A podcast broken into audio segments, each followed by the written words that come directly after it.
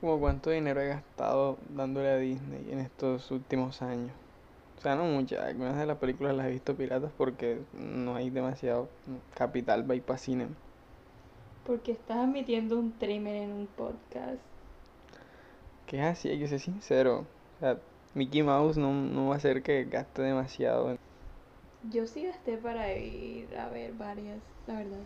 Te digo que Endgame, Infinity War, porque, ajá, tocaba, eran las Eran las las películas. últimas, eran las películas, eran no sé cuántos años de universo cinematográfico. En la historia, ¿dónde has visto que todo un universo terminara, todo un universo de veintitantas películas terminara en dos, con tantos personajes desarrollados dentro de ese mismo universo? Pero es que precisamente, seamos honestos, en lo que tiene que ver con Endgame, Infinity War, es más sobre el fin de un universo cinematográfico, algo que nunca se había visto antes, pero en cuanto a las películas como tal, o sea, cada una de ellas, no siento que hayan sido las películas. Eso es otro cuento. O sea, yo amo también Marvel, amo esas películas.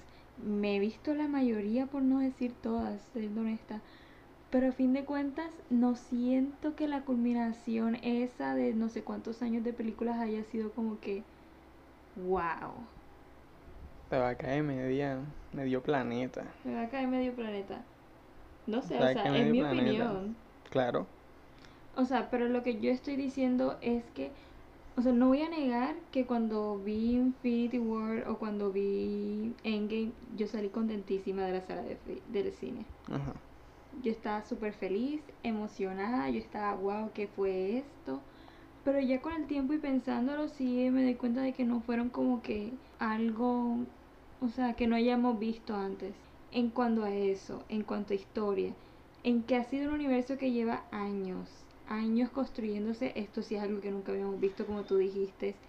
Y sí es increíble, sí es literalmente historia, sí estamos vivos para verlo y es muy cool. Pero al mismo tiempo, Pero es que si vamos a juzgar el universo de Marvel, hay que juzgarlo así como universo. Porque si de verdad nos ponemos a colocarnos con película por película, son películas al fin y al cabo. Siempre una que otra va a ser buena, una que otra va a ser mala. Yo creo que Marvel y por, por lo menos el cine de superhéroes en general, este, estos años ha dejado de ser cine de superhéroes, a dejar de ser un subgénero y convertirse directamente en cine. Porque cine que se desprende de los cómics, hemos tenido buenas adaptaciones y buenas películas en sí, ni siquiera solamente adaptaciones, buenas Pero es películas. que también es eso. Yo siempre lo he visto como cine. Hay muchas personas que son así de, no, esas son películas de superhéroes. Eso no cuenta, etcétera, etcétera. Pero yo siempre lo he visto como cine, como cine que cuenta historias. Pero en cuanto a Marvel en los últimos años de contenido de historias, de desarrollo de personajes, yo siento que ha sido dejado un poco al lado por el beneficio del universo que ellos están tratando de desarrollar. Hay películas que son un poco más relleno, porque son mejor en, en pro del universo, lo que estás diciendo. Son mejor en pro del, del- de la gran trama que de la trama de la película en sí. Exacto. Y eso es como que lo que me... Ni siquiera voy a decir me molesta, pero es lo que le quita un poco las películas desde mi punto de vista. Y es que a fin de cuentas yo voy al cine por las historias. Muy espectacular lo de los superhéroes, muy espectacular cómo se ve visualmente Marvel. O sea, yo amo todas esas cosas, pero también quiero que me cuenten una historia que sea buena y que sea valiosa. Y por eso estoy muy contenta con el Soldado del Invierno y con WandaVision. Mm, sí, Marvel se la ha sacado un poco, se la... Porque hay, hay más tiempo, ¿sabes? No estamos apresurados, yo creo que ya lo que, lo que se hizo, el dinero se hizo, ya se hizo, ya Endgame, Infinity War, no sé cuántos años de película, yo creo que ya, ya como que Marvel sabe que se va a sentar un poco, va a planificar su siguiente movimiento y eso creo que fue lo que pasó con esta serie. Hay un, hay un paso a paso, ya no, ya los billetazos llegaron, ya Mickey Mouse está tirando así, o sea, ya Mickey Mouse tiene más que el tío rico. Ay, no. ¿Tú has visto ese meme de que en el año 2030 y algo el mundo va a pertenecer a Disney? O sea, literal. Sí, ¿por qué no? Ese ratón ya tiene Fox. Mira, ya ESPN, ¿sabes? Me pongo a ver mis partidos de la Champions y hay publicidad de, de Disney Plus. O sea, el narrador está así como que no olviden ir, a ver al soldado del invierno. ¿Quién será el que heredará el escudo del Capitán América? O sea, Eh, es, una locura. Disney está en todos lados en este Está en momento. todos lados. O sea, National Geographic, eh, Fox obviamente, canales, ¿qué más? Canales de deportes, Canales de canales de, deporte. entretenimiento, canales de noticias tienen. Creo que sí, plataformas de streaming, todos lados. No, ¿y sabes qué pasó ahí también? O sea, utilizaron el desarrollo del partido para hacer publicidad. O sea, el gol que, que hizo el, el gol que le hicieron al Madrid lo hizo Christian Pulisic, un estadounidense. Entonces, el, el, o sea, el, el performance del narrador fue: Hoy los superhéroes hicieron goles.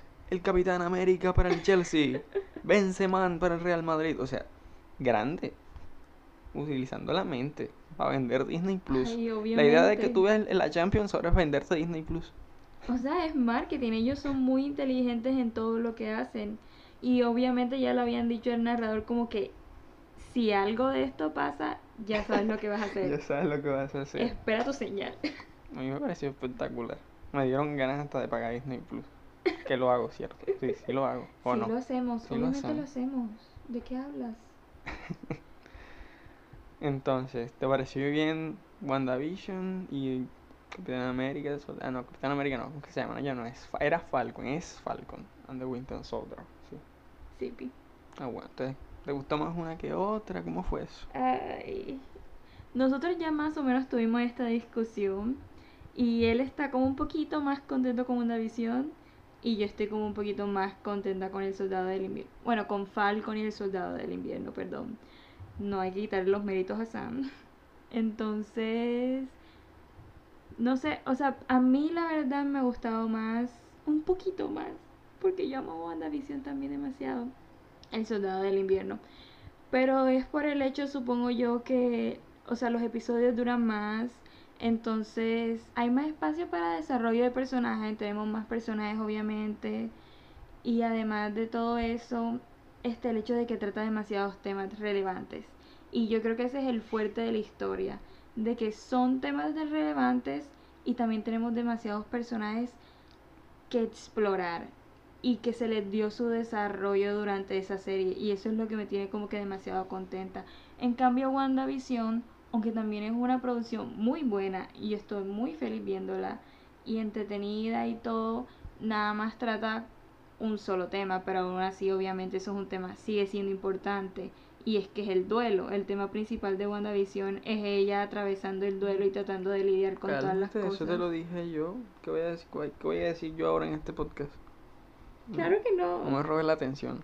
Él, él aquí peleando por su... Mi tajada. O sea, necesito opinar demasiado, demasiado de tu voz durante mucho tiempo. Claro que no. Bueno, el punto es que WandaVision es como tal un solo tema que sigue siendo importante, pero que aún así eso hace que, no sé, que le dé un poco más de peso a Falcon y el Soldado del Invierno. Por el hecho de Mm, que es como que tan transversal yo aquí en clase de comunicación.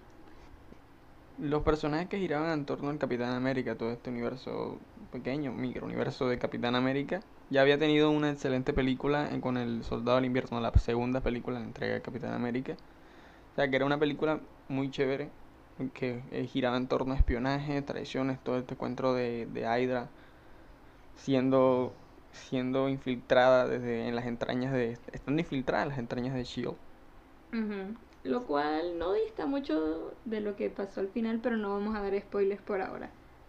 Eso, es- eso me pareció muy bien porque después la otra película de Capitán América, la de Civil War, si bien era importante, era también un evento porque era colocar en contra a, Iron Man con el Capitán y entonces elegir equipo, así lo que pasó con Batman y Superman. Es- pero eso iba a decir, justamente eso iba a decir, que eso estuvo mil veces mejor trabajado que Batman vs Superman. Obviamente. Sí, pero, pero estaba raro, entonces como que tú no, tú no sabías en qué confiar, así de "¿Qui- ¿quién lo hizo primero? ¿Quién copió a quién? A ver, ¿qué pasó aquí?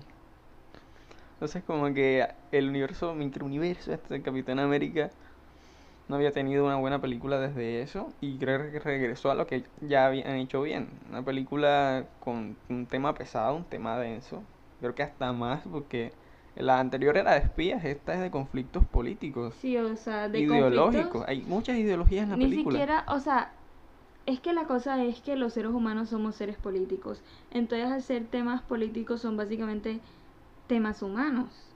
O sea, porque todos estos problemas, problemas ideológicos y políticos, nacen de la naturaleza humana. Y eso es lo complicado de toda la trama de esta historia, porque son como que demasiadas cosas viniendo de un lado y otro, que colaboran a la trama y a construir el mensaje que al final lleva la historia. Primero las ideologías, como que separémoslas un poco. Primero está quién, Simo. Hablemos de Simo primero o después. primero de Woki y de.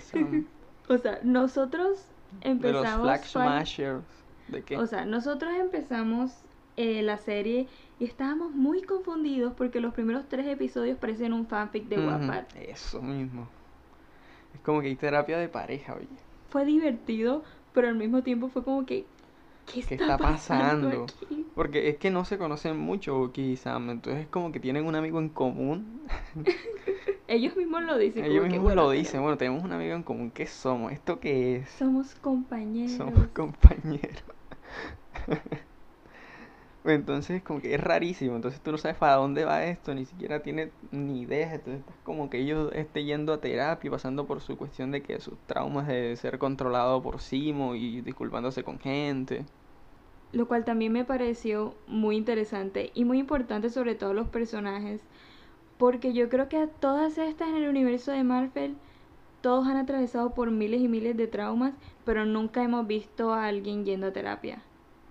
Y eso es un tema como muy importante, o sea, salud mental literalmente, Salud mental, claro. tanto en el mundo real como en el mundo de los superhéroes que... Pero han ya lo visto- habíamos visto, sí, porque Steve iba a terapia con Sam precisamente.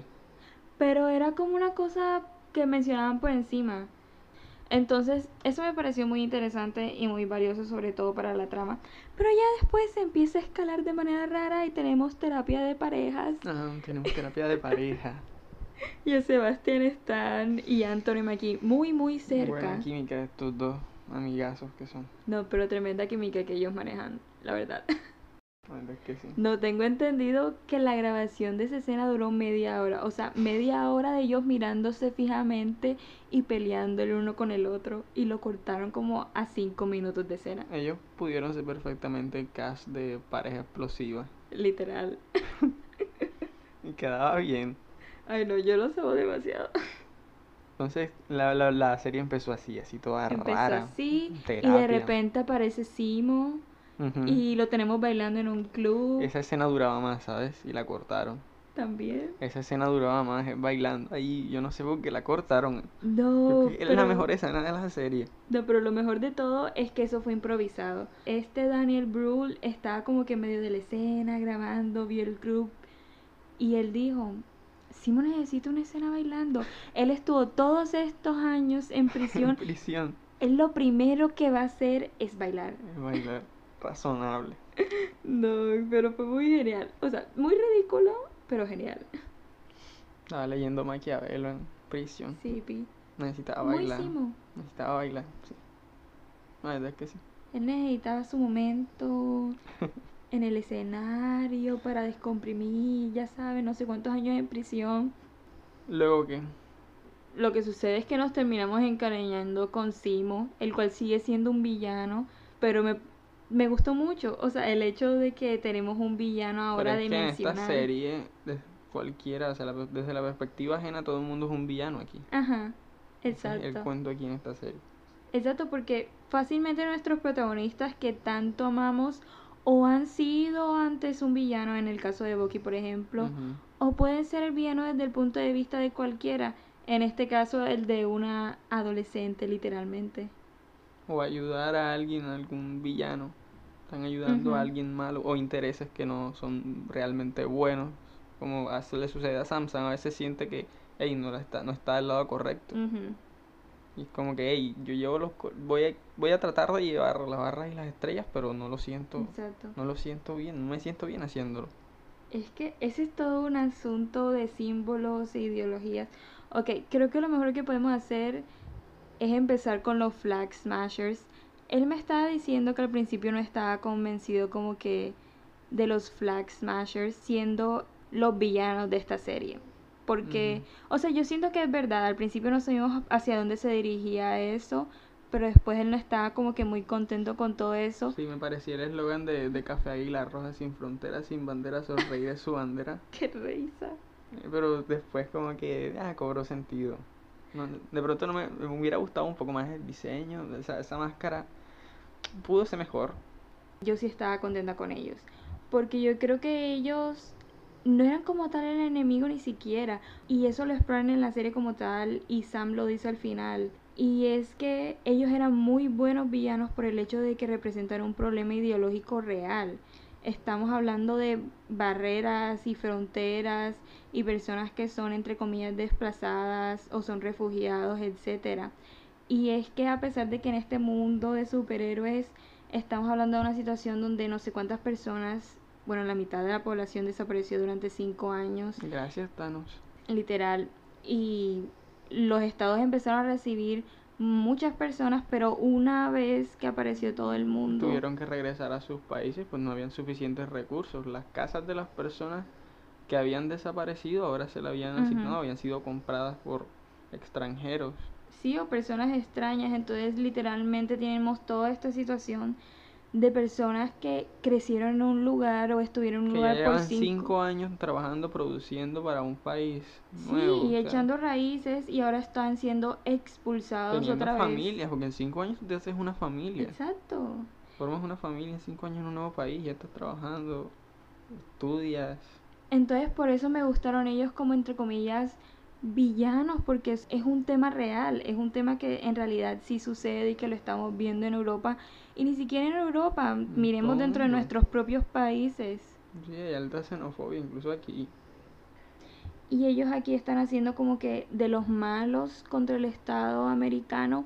Y ahí también empezamos a hablar como que todo este asunto del poder, porque se les empieza a salir de las manos. O a, o a Carly, que es la líder de los Flag Smashers, se le empieza como que a salir de las manos todo este asunto de manejar el poder y de Porque querer es que aquí llegar en a un esta serie fin. una cosa, exacto, el fin y los medios. Una cosa aquí es la Exacto. ideología, uno aquí es lo que quieres lograr y una cosa es el cómo. Maquiavelo. El fin justifica los medios, Uy, somos filosóficos en este podcast. literal. Eso, eso compensa muchas cosas Y sobre todo antes filosóficos con Marvel. con Marvel. Pero el punto es ese, o sea, de verdad es una gran discusión de el fin justifica los medios. De verdad, por más que la causa sea noble y sea válida, puedes hacer lo que tú quieras, puedes lucharla matando gente. ¿Y eso en qué te convierte a ti? ¿Te conviertes en un héroe o te conviertes en un terrorista? ¿Qué te digo? O sea, sí, la causa es noble, es que es muy complicado, o sea, el, el, el, el operar en esa situación, o sea, no es como que puedas asignar recursos que ya, que ya no hay, porque, y, o sea, hay más gente todavía, supongo yo. Entonces, como que, o sea, no, no entiendo, o sea, de eso, eso lo harían los gobiernos, creo que sí pasaría, o sea, normal, precisamente Estados Unidos que es tan patriota, de- habría como que movimientos desde los conservadores así, de este es mi país. Yo tuve más tiempo que esta gente, esta gente llegó y ahora no tengo empleo, no tengo casa. Sí, o sea, como te digo, son cosas que vemos en la actualidad, vemos en nuestro mundo real, ahora ¿por qué no en un mundo ficticio? Es que estoy pensando cómo solucionarlo. O sea, ¿cómo le dices a esta gente como que, bueno, te fuiste cinco años y como que esta ya no es tu casa, amigo, no sé. No podemos hacer una casa de la noche a la mañana, tienes que esperar que te reubiquen, que te asignen una nueva casa. Y es que otra vez en la misma serie tienen esta discusión, no hay una solución fácil, No no, hay fácil, es o sea, un es una problema estrategia, es co- cosa de políticos, es cosa de sentarse. Yo, yo no voy a solucionar problemas de las naci- de, de naciones ficticias. de- Ay, no, no, no. Y es muy real, yo, yo no sé. Pero ellos mismos lo dicen, o sea, ellos están tratando de solucionarlo, válido, lo que sea, lo están haciendo de la manera correcta, no podemos decir nada al respecto porque no hay manera correcta en una situación como esta. Pero lo que les dice San es, al menos están teniendo estas conversaciones con las personas a las que le incumbe estas conversaciones. No, entonces, si vas a conversar con las personas que llegaron de 5 años, van a estar enojadas, de, de verdad. Y no van a pensar en los que ahora tienen una vida hecha. Es un tema bastante complicado, pero Pero Muy muy, bien chévere hecho. que se plantee. Exacto, Exacto, está es muy, muy chévere. interesante, ese es el punto. que No sabemos cómo solucionarlo y por eso ey, impacta que esté ahí en Marvel. Y sobre todo en Disney Plus, que se supone como es más... Qué suave, que ver a Aladdin, ver la sirenita. Y hablando de suave, hablando de Disney Plus, tenemos la escena de Capitán América, nuestro nuevo Capitán América, asesinando a alguien y tenemos el escudo manchado de sangre. Esa escena.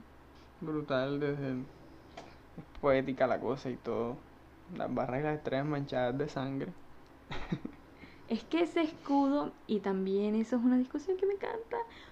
Estamos hablando del escudo, que durante toda esta serie ha sido como Un que la gran temática. Que es un platillo, no tiene nada del pedazo de otro metal. mundo. Es un pedazo de metal con barra y estrellas, pero lo que simboliza es demasiado. Y es como que toda esa ideología de América. Y lo que es América y lo que es el estadounidense y no es el estadounidense.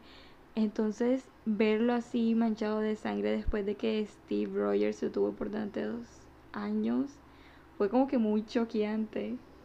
Y también ver esa escena mm, como que contrastando con todo lo que ha pasado últimamente en Estados Unidos. Ujú.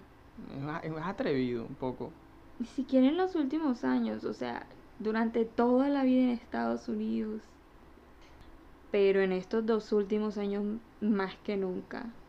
Yo creo que parte por lo que en los últimos años hemos tenido tantas de estas conversaciones es por las redes sociales y el hecho de que ya estamos con- más conectados que nunca y al mismo tiempo más divididos que nunca.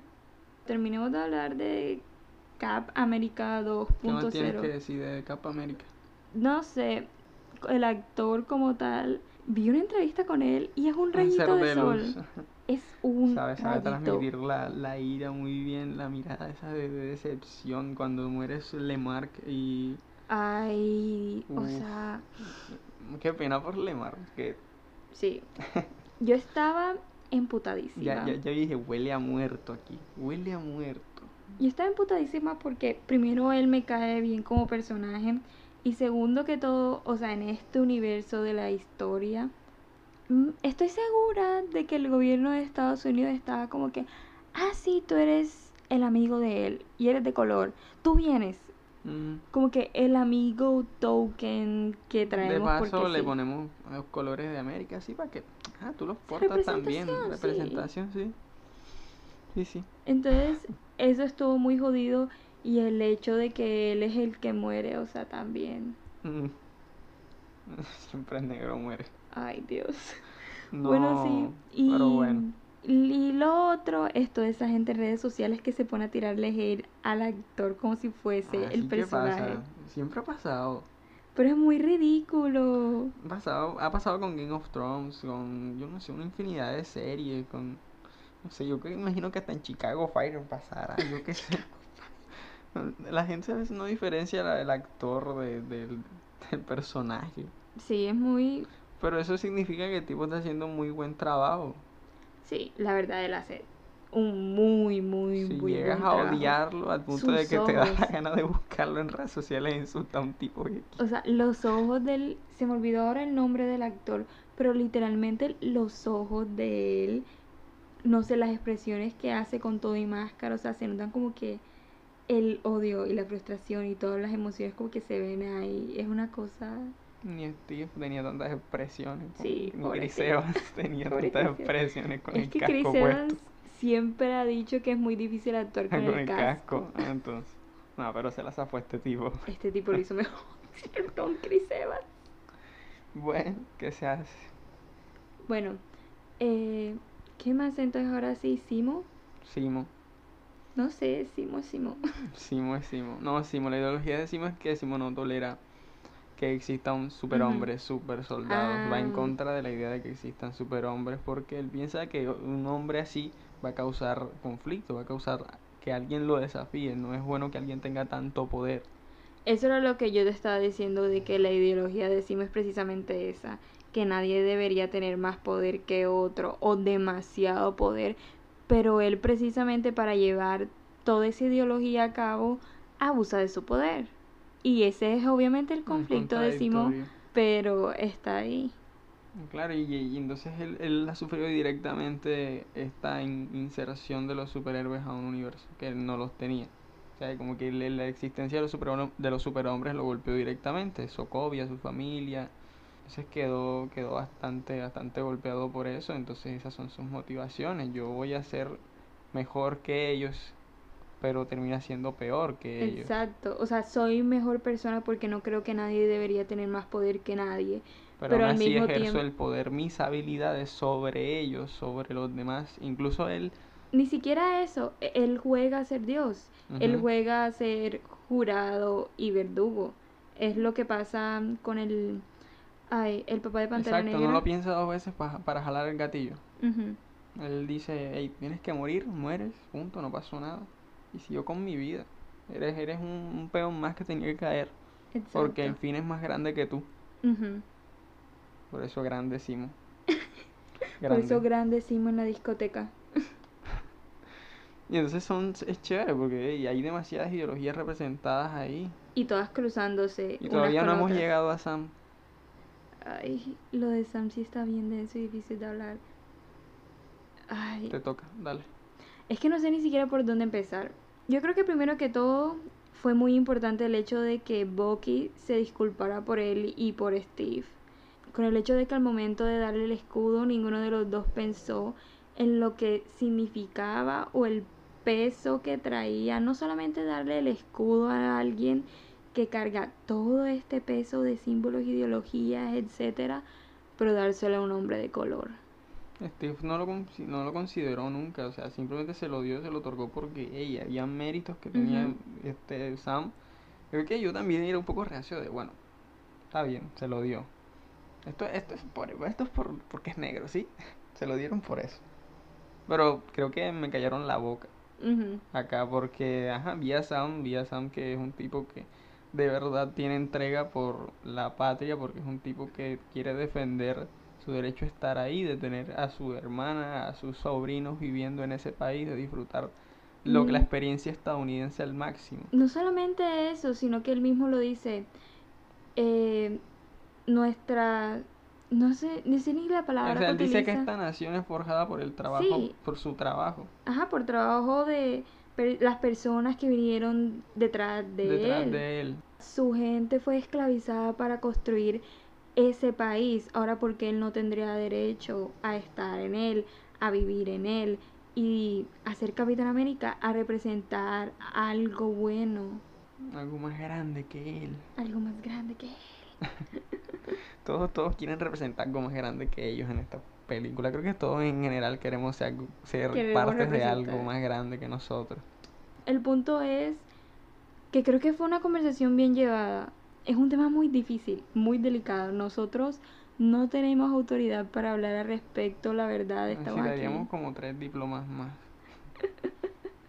Pero el punto es ese, o sea, no tenemos autoridad sobre el tema y es muy complicado, pero lo que sí queremos decir es que es muy importante que está bajo nuestra perspectiva, claro, está muy bien representado, muy bien tocado. Y creo que lo otro, más allá de Sam y todo este conflicto de él siendo no cap, está todo el asunto de Isaiah, tam- es que se llama, Isaiah. sí, que es un tema, ay, que está bien enredado también, porque el hecho es que él tiene la ¿Sabes tuvo qué me recordó eso? Que tú me habías dicho que había un presidente aquí en Colombia que era negro y sí. habían ocultado mucho de, de él en la historia. sí shout out to el profesor Hoyos Bueno, eso un pasó con que tuvo Isaiah. Que, impacto en nuestra que educación resulta, me imagino que ya vieron el soldado del invierno, resulta que él tiene el suelo del super soldado, pero lo tuvo luego de que lo exper- experimentaron con él y con otros sujetos que no sobrevivieron a la prueba. Él Ujú. participó, fue creo que en la guerra de Corea, sí, en la guerra Sí, de. Corea.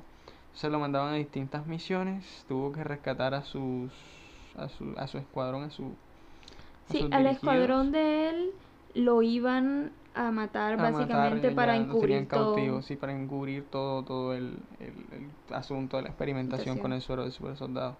Entonces Isaiah nunca, nunca fue, nunca tuvo ese foco que tuvo el Capitán América. Que el Capitán América es el Capitán América, porta las barras de las estrellas, rubio, ojos azules. Ules. Entonces Isaiah simplemente fue otro soldado y ya. Que incluso lo querían borrar, no lo querían vivo, no querían rastro de él. Y es que eso es lo jodido de todo, o sea, literalmente él tenía la Era misma capacidad que en la Steve historia, no querían que se subiera nadie. Tenía las mismas capacidades de Steve. Y decidieron borrarlo de la historia. Denso. Fue muy denso ver eso en pantalla. Sí, sí. Y la, y la, la frustración de Sam. Sí. Por eso es que él siente asco un punto de la, de la serie y que al no querer portar incluso esos, esos colores. Dice, de verdad, estos colores me representan. Representan. De verdad, yo tengo que portar este escudo. Si ese escudo parece que ha, que ha rechazado a los míos. Y sobre todo que Isaiah durante todo ese tiempo está diciéndole básicamente como que estás loco si quieres representar todo esto.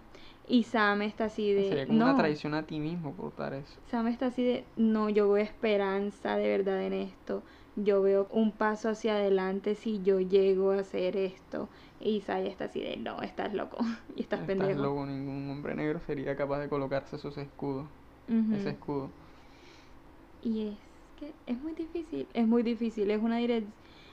Y ay, es que por eso me encanta esta serie. Literalmente todos los temas son muy difíciles y muy pesados. Y puedes ver cómo estos temas afectan a los personajes de una forma u otra. Pero falta que Bucky, falta Bucky y Sharon. uh, Sharon Carter. eso mm, lo vi venir, pero no lo vi venir. Y, y, y es bueno, ¿sabes? Porque entonces la, la, yo creo que hubiera sido un desperdicio que ella hubiera quedado como la santurrona que era en las películas pasadas. Y, muest- y sirve para demostrar que los personajes hey, pueden cambiar de ideologías de un momento a otro, las personas cambian. Puede cambiar la manera de pensar. La que pensábamos que era la rubia ayudante del Capitán América, La noviecita. la noviecita, no siendo una bruja. Itza. Pero que está haciendo bien su trabajo. Lo mismo aplicado USA y lo mismo aplicado esta señorita. No, pero la verdad fue un giro que yo no sé qué escritor pensó en esto. No sé qué escritor decidió. Sharon va a ser mala de ahora en adelante. Ella va a abusar de su poder. Va a tomar venganza contra el sistema, lo que sea. Pero estuvo muy bien hecho. La verdad, tuvo sentido que ella fuese el mediador de poder durante todo este tiempo. Y sobre todo con lo que nos introdujeron cuando ellos estaban en Madripoor que de un momento a otro ella tenía como que esta super casa y tenía contactos como que, ¿qué pasó y ahí? tengo acceso a un satélite literalmente. Tengo acceso a un satélite. Lo de la tecnología esa del Yo sí me quedé rostro. así de, me quedé- ah, lo del rostro. Eso, Ujú. eso es muy útil, eso, eso deja inútiles a los Skrulls, totalmente. Eso los deja mal. O sea, que, que estaba pensando Marvel. Que estaban pensando los escritores así, vamos a ponerle que la cara se le, se le cambia, ella se quita eso y es otra persona. Él estaba literalmente tratando de razonar toda esa escena. Él estaba así de, no, no, no, esto inutiliza los school, no, eso es que ella nada más tiene un prototipo. Ese es el único que Ese es el existe. único que existe en el planeta y no lo ha patentado. Ese solamente lo tiene ella, lo cual también la hace peligrosa, porque puede hacerse pasar por todo el mundo. Ya es peligrosa, pero ahora es aún Se puede más hacer peligrosa. pasar por Marta Marta, pobre Marta. y hablar con Lois Lane. Ay, eso me dolió. No lo. Ya, ya. No, estamos hablando de Marvel, Yo tratando de superar la conversación de Marta con Lois Lane, que nunca pasó. que nunca pasó. Enanitos Anyway. verdes. También literal. Hombrecillos verdes. Bueno, sí, lo de Sharon siendo mala. Eh, Buena idea. buena idea, nos gustó. Y ahora vamos a ver No es nadie héroe ni villano. cómo eso juega en la siguiente temporada, que supongo que ahora va a ser Capitán América y el Soldado del Invierno, la serie. Y ojalá sí, como tenga, tenga, tenga ganas de pegarle una paliza a Sebastián Stan y a, y a Sam Wilson y a Bucky y a esta gente. Tenga ganas de, de crear conflictos. Ojalá. Creo que Simo que, que regrese y tenga más protagonismo. Bueno, sí, y en cuanto a lo de Bucky, supongo que está todo este asunto de la terapia, que ya la tocamos, pero también todo este asunto del perdón. No, que tiene que disculparse con esta gente y él no puede superar eso de que, de que él fue otra persona también, es alguien que estuvo del lado de los malos. El hecho de que él también está, según él, perdonando, pero no lo está haciendo de la manera correcta. Estaba haciéndolo como por hacerlo, for the sake of it. Sin en realidad tomárselo en serio, sin de verdad buscar sanación interior y todo ese asunto, sino que lo está llevando a cabo como una lista de pasos y la sanación y perdonarse a sí mismo no, es una lista de pasos, no es tachar el nombre de una lista. O sea, él se disculpaba con la persona, pero en realidad él no se sentía en, paz con ellos, o sea, no buscaba la manera, o sea, que él no encontraba la manera de que la otra persona se sintiera bien. Exacto. O sea, ni siquiera él se sentía bien, ni la otra persona, porque no, no, no se sentaba un rato, no lo pensaba y decía, hey, tengo que decir algo, es difícil, pero como que salía de ello y decía como que en cuanto termine la lista, lo más rápido que lo haga, más eh, rápido estaré sano. Exacto, entre más rápido termine esta lista, entre más rápido haga este número de cosas, todo va a estar bien y no funciona así. Y también todo el otro conflicto de Bucky es el hecho de que él se ve a sí mismo a través de lo que sea que las otras personas piensen de él. Y por eso cuestiona tanto a Sam al no aceptar al principio de todo el, el escudo. Por eso cuestiona a Steve, por eso cuestiona a todo a su alrededor, porque le está diciendo sí. Steve se equivocó en esto, también se equivocó en mí, entonces no soy buena persona o no hay capacidad para que yo en algún momento vuelva a ser una persona y remedie mis errores. Y es muy jodido eso de verte a través de otros y no tener, ni siquiera creer en ti mismo. Y otra vez como estás diciendo tú, él estaba haciendo las cosas, pero no encontraba confort ni en sí mismo, ni tampoco les estaba brindando confort ni paz a las otras personas y tenía, lo tenía enfrente, o sea, todas estas cosas las tenía enfrente y no se daba cuenta. Me gusta la actitud de el personaje de Sebastián Stan en el discurso final. Es como que yo solo escuché algo sobre un hombre negro y barras y estrellas. Así es, así. O sea, hay que restarle un poco de importancia, pero hay que hablar del tema. Porque no es tan relevante, no es el hecho de que sea un hombre negro que tenga las barras y estrellas, pero sí es importante tocar el tema. No se sintió como que lo estamos haciendo por la inclusión. No fue forzoso. Es así, exacto, todo fue muy natural en esta serie. Había comentarios así, tipo, o sea, no, es que se copiaron de la Tierra no sé qué, donde Superman es negro y tal. ¡Qué risa! Pues que eso pasa en los cómics, ya, se ha tocado el tema, no es nada nuevo, pero ahí sirve para el contexto actual, se lo, lo adaptaron muy bien, Eso, es lo, eso es lo bueno, ya ha pasado, se ha hecho, pero lo adaptaron muy bien. Entonces, el punto de todo esto es que Falcon el Soldado del Invierno nos encantó, pero ahora también toca hablar de WandaVision.